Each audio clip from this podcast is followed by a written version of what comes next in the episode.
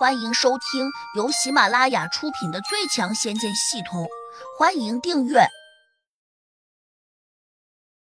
第五十七章，文人身价高。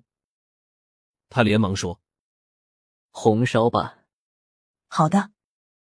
女子应了一声，退了下去。小婉马上问胡杨：“这位姐姐是不是认错人了？”管他的，有饭吃就行。这些日子天天给小婉做饭，她还爱吃不吃的样子。现在好了，终于找到一个给自己做饭的人了。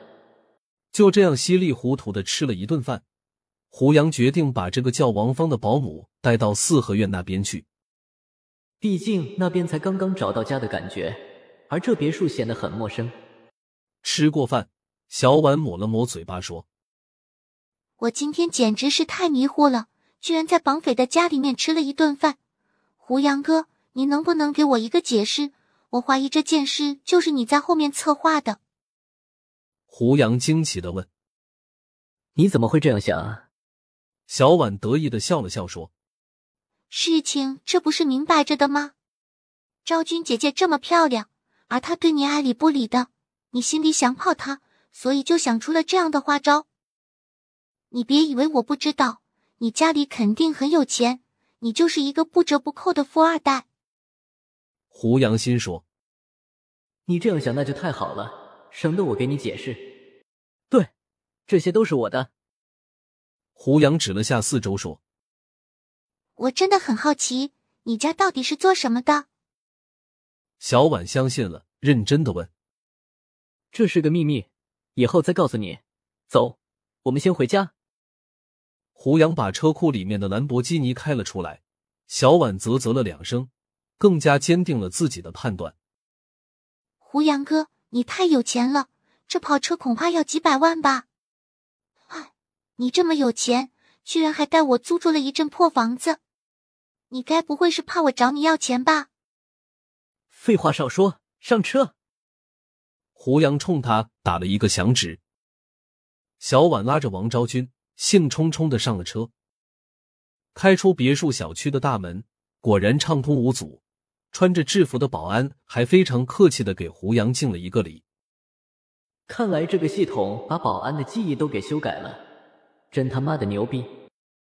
谁知胡杨刚把车开到马路上的时候，脑中突然响起一个声音。他下意识的看了一眼，里面出现了一排文字：“系统任务。”请在三天之内获得两万点，否则将接受系统的惩罚。胡杨顿时有点不高兴，这破系统简直就是欺负人！凭什么要求我这样做？我要是坚持不执行这个任务呢？你能把我怎么样？系统好像知道胡杨会这样想，马上又打出了一排文字：不要尝试挑战系统的权威。这算是一个警告吗？胡杨有些泄气。三天获得两万点，这个难度未免也太高了吧？系统提示：人分三教九流，等级越高，从那里获得的点数越多。胡杨忙问：“这三教九流是怎么划分的？”系统就好像有个人机互动功能似的，立刻又现出了一排排文字。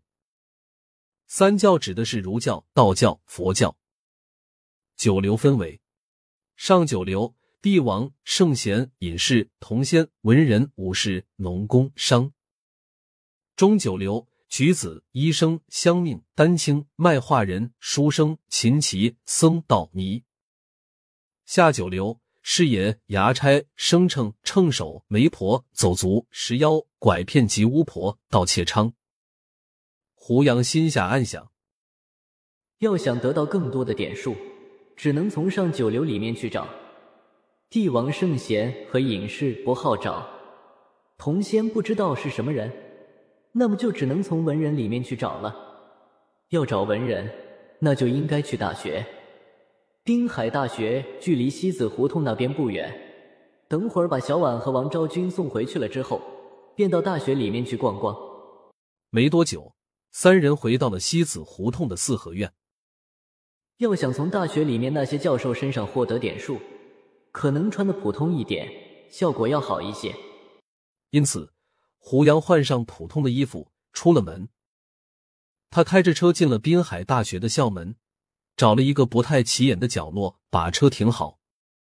胡杨决定去教学楼找一个教授，但是滨海大学校园很大，胡杨第一次进来，根本不知道到哪里去找。他正在东张西望的时候，忽然有个声音在叫他。胡杨转过头，居然看见了一个熟悉的面孔。这不是前两天打车遇见的那两个女学生之一的王月吗？王月看见胡杨的时候，脸上露出了有点猥琐的笑容。胡杨既然收到了来自他的轻视，加一百五十六，无缘无故的，他轻视自己做什么？王月似笑非笑的望着胡杨说：“这不是胡大侠吗？那天是谁说对我们校花朱子涵不感兴趣的？哎。”这真是打脸呀！你们这些男生果然口是心非。原来他以为自己是冲着朱子涵来的，所以轻视自己。我是来找人的。你要找朱子涵就明说，我又不会笑话你。毕竟窈窕淑女，君子好逑，这是人之常情。我没说要找他。话还没有说完，王月就打断道：“算了，上次我欠你一个人情，我这就带你去找他。”你不用找借口。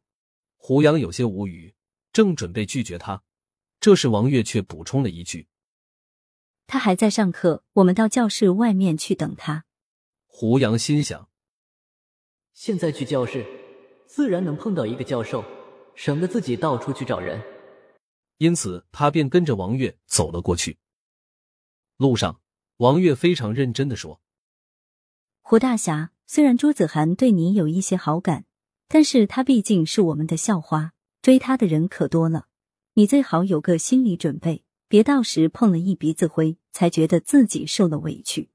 胡杨不想和他解释，便随口应道：“我知道了。”王月又提醒说：“你总不能就这样空着手去见他吧？”我胡杨觉得这个姑娘热心的有点过分了，一时之间有点应付不过来。那边的小卖部有鲜花卖，走，我带你去买一些红玫瑰。王月马上又自作主张的说：“本集已播讲完毕，请订阅专辑，下集精彩继续。”